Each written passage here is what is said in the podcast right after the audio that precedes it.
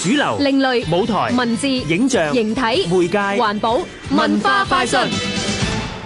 詩究竟係啲乜嘢呢？香港國際詩歌之夜執行總監宋子剛話：係呼吸。今屆佢哋請嚟咗三十位國際著名詩人，係歷屆之冠。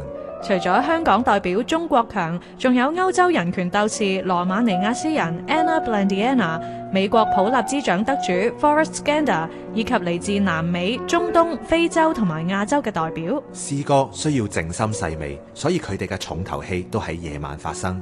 我哋邀請嘅詩人呢，會參加我哋嘅多語言多媒體詩歌朗誦會啦。咁佢哋會用佢哋誒語言啊，去朗誦佢哋嘅詩歌。咁加上我哋會有三語字幕打出嚟嘅，仲有音樂伴奏添。除此之外呢，咁佢哋都會喺香港大學啦、中文大學、科技大學同恒生大學舉行多場嘅詩歌討論會嘅，咁我哋探討我哋當代嘅詩歌議題啦。喺十一月十九號嘅下晝兩點，詩歌電車更加會從屈地街車廠出發，或者你會偶然遇上都未定㗎。